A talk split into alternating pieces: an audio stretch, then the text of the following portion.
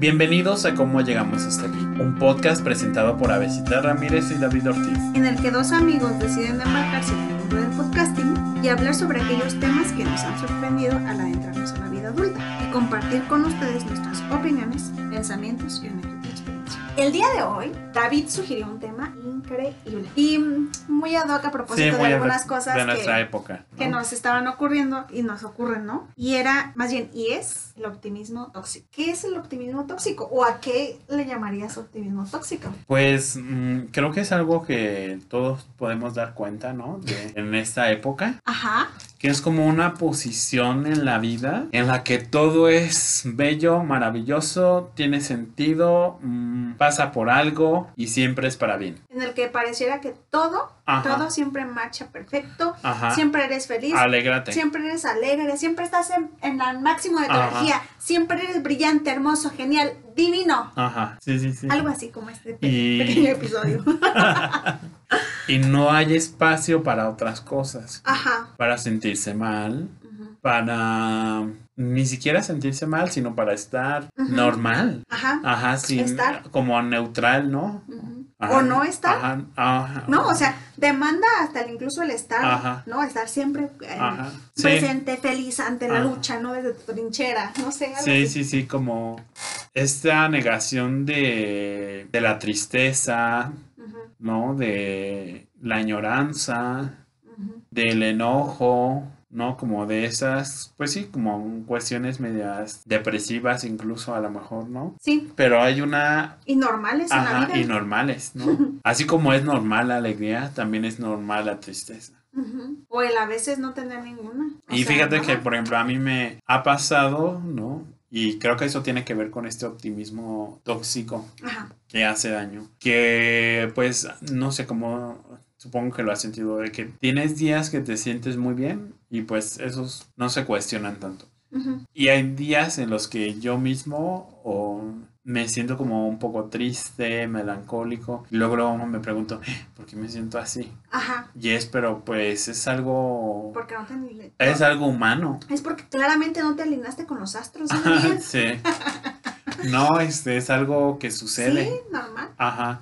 O incluso molesto también. Pues es algo que sucede. Ajá. Sí, porque, o sea, mm, yo siempre me cuestiono el cómo implicaría, o sea, o qué implicaría el positivismo, ¿sabes? Porque, El optimismo. porque, o sea, a veces en, en el sentido de, de que todo marcha bien, Ajá. perfecto, en armonía, correcto, ¿no? Y cómo, pues, en la, mm, para mí, ¿no? En la vida real, pues, a veces te quedaste dormido, no se quedó bien la comida, este, no pasó el camión, o no sé. Hay desencuentros con los otros. No, te encontraste a alguien, te entretuvo. Ajá. O sea, hay cosas, ¿no? Hay eventualidades. Sí, sí, sí. Incluso las relaciones con los otros no siempre son maravillosas y fascinantes, ¿no? Sino Ujú. tienen un costado medio tenso.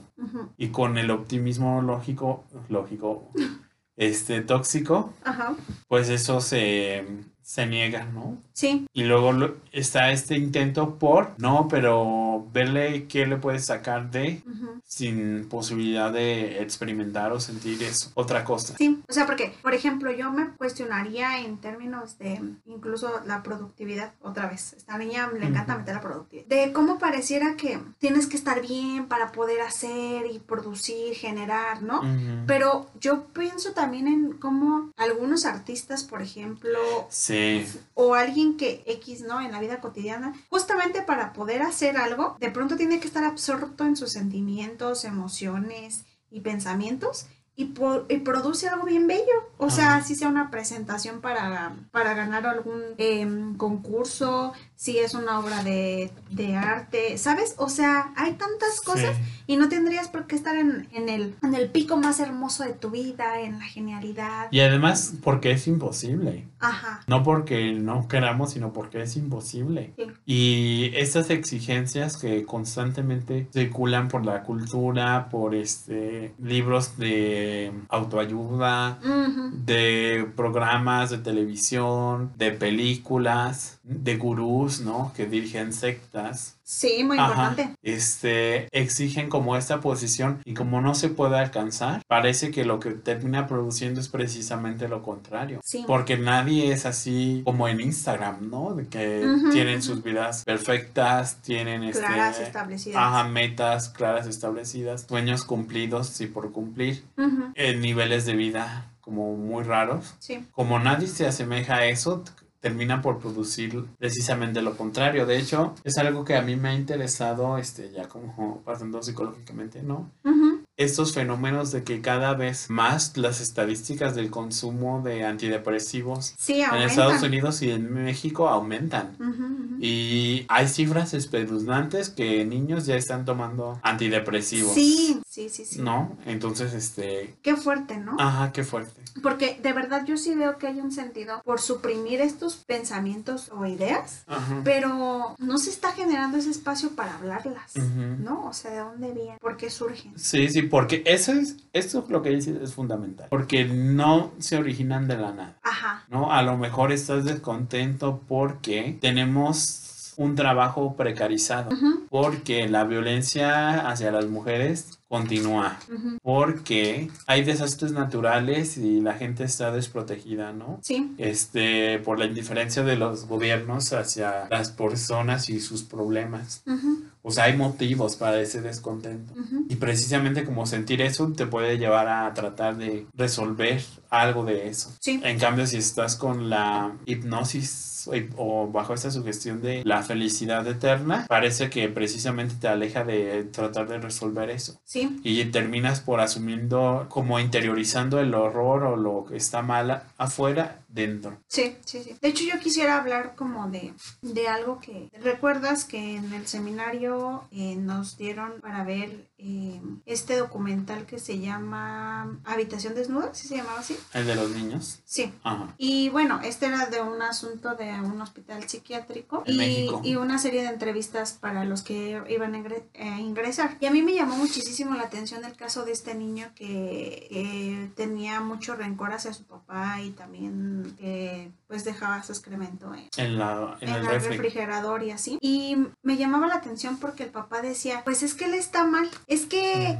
Es que yo no sé de dónde viene su odio. ¿no? Y yo decía como, pues no creo que un niño lo produzca de la nada. Ajá. No, o sea, y como, y como de- luego, luego automáticamente se delega el error o el problema al niño, ¿no? O Se sea, el niño, encapsula. el niño está mal, yo no, Ajá. no, yo estoy perfecto, pero yo le dije que si me lo volvía a hacer, lo iba a abandonar. Ajá, se me hizo fuertísimo eso. Entonces yo decía como, el decirle a un niño que lo vas a abandonar, perdón, pero tiene un impacto en el niño. Claro. Y entonces eso me hacía cuestionarme como, ¿será que de verdad solo el niño está mal? ¿No? O sea, como incluso como profesionales pareciera que perdemos de vista lo que se podría lo que encontrar rodea. ahí. Sí, sí, sí, lo que rodea ¿No? ese hecho. O sea, incluso pensando ya en términos más generales, ¿no? ¿Cómo hay eh, de- un descenso o dificultad en, en algún grado de la primaria? Y entonces los papás recurren a, a estos, eh, ¿cómo se le llama? A clases de regularización, a cursos después de, de las clases, llámesele taekwondo, inglés, recuperación, revalidación, lo que quieran. Y, o sea, se les llena de actividades. Y claro, entiendo que tiene que ver también con el asunto de, de la vida en cuanto a papás que tienen que trabajar y así. Pero como pareciera que se les llena de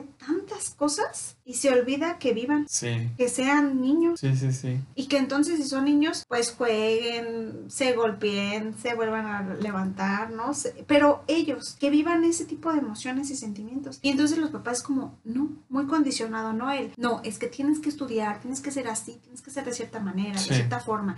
Y se crea presión, ¿no? Y ante esta presión vuelves a ver que entonces ahí hay algo que estás arrebatando, dando, que es la posibilidad de que se sienta como se sienta. De hecho, hay un comercial ahorita que me acordé, fíjate, súper random, Ujú. de Kellogg's. Hay un comercial de una eh, de un cereal que me encanta porque, o sea, él te vende la idea de que de que está un niño produciendo como cosas de mecatrónica, ¿no? Y entonces tiene mucho sueño y debe, debe decidir entre si va a hacer su carrera de merca- merca- mecatrónica o no. Y entonces el niño en el primero, ¿no? Versión, decide como dormirse. Y, y luego, luego te venden la idea de adiós carrera. Y yo, perdón, por un día no levantarse. Ajá. ¿no? Como por un día no levantarse a hacer algo. Yo más bien lo, lo- lo- veo como que está muy ligado en términos de la productividad, ¿no? Sí. Se pr- produce algo. Sí, sí. Pero pareciera que si produces un sentimiento negativo, no estás produciendo, Sí, sí, sí, sí. ¿no? No sé. Sí, sí, sí, porque precisamente el malestar lleva a cuestionar.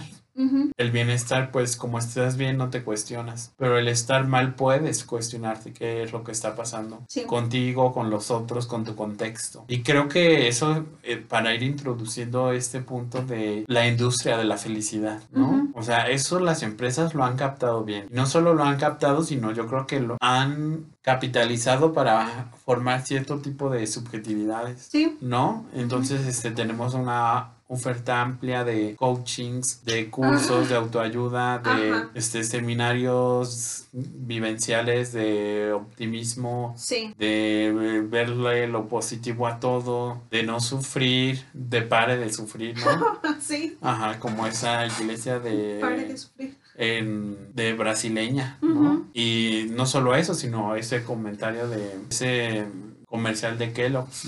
Ujú. O sea, lo vemos ahí y lo vemos también en, en, en películas, en programas, ¿no? Que también a- aquí yo quiero introducir esto. Creo que sí está esa como industria de la felicidad, Sí. pero simultáneamente está esta posición del pesimismo radical absoluto. Ah, sí. sí, Ajá, ¿no? Y pareciera de que son como dos opuestos que dos caras de la misma moneda. Sí. El que lo ve todo maravilloso, perfecto, no hay nada que hacer. Y precisamente el pesimista que todo es terrible, todo es va, a terminar mal Ajá. y no hay nada que hacer. Sí. Entonces en los dos aparecería eso de no hay nada que hacer. Sí. Porque si todo sale mal, ¿para qué? Si todo sale bien, ¿para qué? Ajá. Interesante, ¿no? Como estas inmovilizaciones que producirían los dos. Sí, porque, o sea, parecen, como dices tú, polos opuestos, pero están súper ligados, Ajá. ¿no? A esas condiciones del generar algo o de no generarla. Sí. Y, o sea, y de todas maneras, digo, también yo, di- yo, yo, de las dos, dudaría mucho. Eh, ¿No? Porque, o sea, ¿qué hay detrás de esa siempre alegría, de esa siempre felicidad, de esa siempre supuesta plenitud, de esa supuesta felicidad, tranquilidad, armonía con todo, ¿no? Y, que ta- y también qué hay detrás de, de ese estar siempre triste, desahuciado, creyendo que todo está mal, esperando que otros te ayuden, ¿no? Porque Ajá. normalmente eso es lo que, lo que espera el pesimista, que todos los demás hagan lo que él debe hacer, ¿no? Que se asuman las cargas que él tiene. Entonces, no sé, yo dudaría muchísimo de esas dos posturas, ¿sabes? Sí, que en ambas estaría esto de, pues no hay, no hay por qué moverse. Y Pues- ahorita que dices eso de dudaría como de ese que siempre está bien, Ujú. Pensé en este caso muy famoso de Robin Williams, Ajá, ajá. ¿no? De este cómico Sí. muy talentoso de Estados Unidos. Tiene películas muy padres como Batch Adams, como Jumanji, como este entre otras, ¿no? La Sociedad de los Poetas Muertos, que son películas como que te hacen sentir bien Sí, pero como qué carga estaba sosteniendo, ¿no? Que lo llevó al suicidio. Y creo que tenía que ver con algo como de, y descubre un, por un mal diagnóstico una enfermedad mortal y se suicida, pero no se me hace como esto desconectado de ese papel que representaba frente a los Sí. otros. Sí, sí, sí. Recordaremos también a Jim Carrey. Y como él decía que llegó un punto en su vida en donde se sumergió tanto en ser cómico, ¿no? Que ya no sabía quién era él. Ajá, Y o sea, también, ¿no? Ahí como te encubres tanto en ser una imagen, ajá. en ser esa persona, pero o sea, en tu casa yo no sé si realmente estás todo el tiempo arreglado o arreglada, si todo el tiempo estás pleno y feliz con lo que tienes, con lo que estás o con lo que estás teniendo, lo que estás haciendo, si realmente te genera placer, eso, ¿no? Incluso. O sea, porque incluso pensándolo en, en los estilos de vida, ¿no? Porque tú dices, se crea todo un asunto también en redes sociales, ¿no? De, te vendo el que tienes que acceder a estas cosas, estas cosas, a, a tener cierto teléfono, cierto carro, cierta... No, aspirar a... Sí, Y también, yo decía, hace poquito me enteré de, fallecimiento de una persona eh, allegada ahí a la oficina de mi mamá y apenas tenía como 32 años. Súper joven. Y yo recuerdo que él, de verdad, desde que lo conocí, él trabajaba desde las 6, Ajá. 7 de la mañana, lo que quiere decir que a lo mejor él estaba levantada a las 4 o 5, hasta las 12, 1 de la mañana, 2 de la mañana, 3, ¿no? Ajá. Y o sea, y a veces no comía, no nada, y cómo él nos decía, yo me estoy desviviendo por darle a mi sobrina la fiesta de 15 años que quería. Porque sabrán pues que aquí ya lo, ya lo mencionado, ¿no? aquí nos encanta festejar a la Ajá. quinceañera. Y entonces él se aventó de que un vestidazo, amigo, de 30, 40 mil, 50, no me acuerdo, Ajá. 50 mil pesos, algo así. Este, que la banda de no sé qué, que el salón gigantesco le contrató que no sé qué, que la- las flores, la, la misa, comprarle no sé qué, que la tiara, que la chingada fue que vino y todo también para dárselos a sus papás, ¿no? Y entonces él, te digo, pasaba hambres, no dormía bien, ¿no? Entonces eh, él tuvo una enfermedad terminal y yo decía, ¿cómo a veces a costa de, de lo que se supone que te daría felicidad, tú dejas justamente de vivir? Sí. de vivir tu vida, Sí. de poder salir y experimentarte, vivirte con otros, ¿no? Entonces, a mí de verdad sí me, me, me llamó mucho la, la atención la muerte de este chico, porque yo le decía a mi mamá, es que yo vi, ¿no? O sea, cómo él se desvivía cañón por su familia y él no pudo disfrutar de eso, Qué feo. ¿no? Entonces, ¿cómo hasta ese punto? Sí. O sea, de verdad, ¿cómo hasta ese punto puede llegar a estar sumergido uno, no? Y, o sea, sí, yo entiendo que, que a lo mejor sí te dará felicidad ver a tus sobrinos, nietos, lo que tú quieras, ¿no? Pero, ¿cómo también, o sea, a costa de, de, de ti, de tu salud y eso, no sé, ¿sabes? Sí, y con esta promesa de disfrute sin límites, ¿no? Disfrute eterno, pero pues lo que conocemos desde el psicoanálisis es que eso lleva a la muerte. Sí, s- así que se me hizo súper intenso, o sea, no sé, fue como aterrador ese, ese evento, la verdad. Sí. sí fue difícil de procesar. Y bueno, también yo me gustaría como planteármelo, porque, y volviendo un poquito, que ya lo habéis mencionado, como hasta dónde pueden llegar tipo de optimismo, ¿no? O sea, que se crean grupos donde se fomenta este tipo de, de producir, de crear, de ser. Ajá, ¿no? de ser. De, de tener un estatus, de aspirar, de, o sea, cómo se crean grupos, y tú lo dices de coaching, de, de este, meditación, ¿no? Porque, o sea, ya también ahorita ya está mm, mm, Mezclado. como, como mezclado el asunto de hasta ven a un retiro espiritual, no sé qué, ¿no? Y como también hasta la espiritualidad, ¿no? Resultaría aspirar a algo, a ser un ser elevado, que no se queda como con temas banales o así, pero como, o sea, pues no hay que negarlo, son parte de, Sí. ¿no? O sea, yo vuelvo a eso, a ese sentido, ¿no? De, de, De lo humano. sí, del dejar vivir cada sentimiento, porque es súper válido. ¿no? O sea, de, a través de eso se produce. O sea, de hecho, incluso en broma, ¿no? Nuestro amigo, como nos ha dicho, ¿no? Pero ¿qué, qué ganas tengo de que me rompan el corazón para entonces producir mi tesis de maestría, ¿no? O sea, de cómo de verdad da- también te permite replantearte desde otros lugares, a lo mejor, pues el sentirte tranquilo, el sentirte sereno, Sí, el sí, sí. sentirte triste, ¿no? O sea, te lleva y te conduce a otras cosas. Sí, sí, sí. Y no solamente la felicidad. Sí, sí. Pienso, este, y es algo que otra vez el traumado con Frankenstein. No, pero como el contexto de cómo nace la novela es después de la vida de mm, Mary Shelley de la pérdida de su hijo. Sí, sí, sí, es cierto. Y como ella en un viaje donde no puede salir, empieza a, pensar en esta historia y la crea. Sí, como J.K. Rowling, Ajá. después de su divorcio, crea Harry Potter, Ah, sí, sí, sí. ¿no? O sea, Sí, sí, sí. son cosas que, que no creo que, digo, no creo que todos pues nos conduzcan a la Sí, genialidad, no, no, no. no. pero sí nos lleva a producir otra Como cosa. abrirle espacio a producir otra cosa. Sí, ay no. En fin, me parece que este ha sido un tema realmente interesante, ¿no? Y que Sí. la verdad nos permite abrirnos a un montón de temas. Eh, pero, ¿qué te parece si lo dejamos hasta aquí y nos vamos introduciendo a las recomendaciones? Ajá. ¿Empiezas tú o yo? Si quieres tú inicia, besito. Va, entonces yo voy, fíjate, súper chistoso. Me acordé cuando estábamos planeando este episodio, me acordé cañón Ah, de esta película que vi en el 2008, justamente cuando salió, de Jim Carrey, que también ya lo mencioné Ajá. un poco, ¿no? Este, y se llama Yes Man, y en mexicano, en mexicano me encanta. Y la traducción fue, fue Sí Señor, Ajá. con Jim Carrey sobre This Channel, este, y como él era como el, el súper pesimista, ¿no? Súper, súper extremadamente pesimista,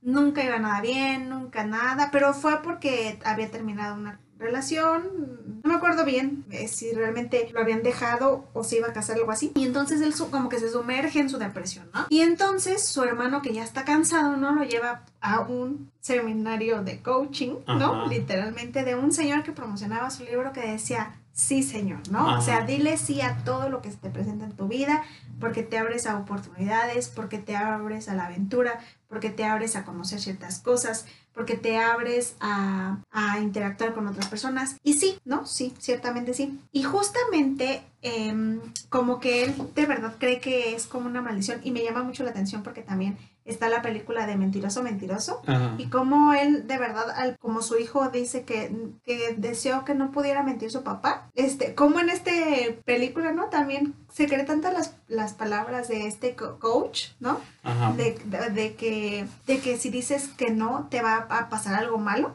Entonces ya ahora dice a todo que sí, ¿no? Porque primero lo niega, ¿no? Primero niega que, que, que quiere hacer las cosas así, entonces se, se cierra y así. Y entonces, pues primero dice que no, ¿no? Y ya entonces le empiezan a pasar como algunos accidentillos de que se le cae algo y se le rompe, se cae de las escaleras, este, cosas de esas, ¿no? Eh, y entonces decide decirle sí a todo, ¿no? Y entonces del montón de cosas que decide decirle sí, conoce a So This Channel y de pronto se enamora, ¿no? Pero ya también le dijo que sí a tener una, una mujer de musulmán o no sé, islam, no sé, una cosa de esas, ¿no? De. Israel. Este, y, co- y también como a ir a cursos de, de cerámica, de pintura, de baile, ¿no? Del karaoke, no sé qué, cosas de esas, ¿no? Y o sea, me parecía muy chistosa, ¿no? Pero ya cuando, cuando él cree que su vida está como ya, que no, que no la puede controlar él, sino, Desbordada. sino alguien más, porque a fuerzas tiene que decir que sí, y él está terriblemente agotado, ¿no? Eh,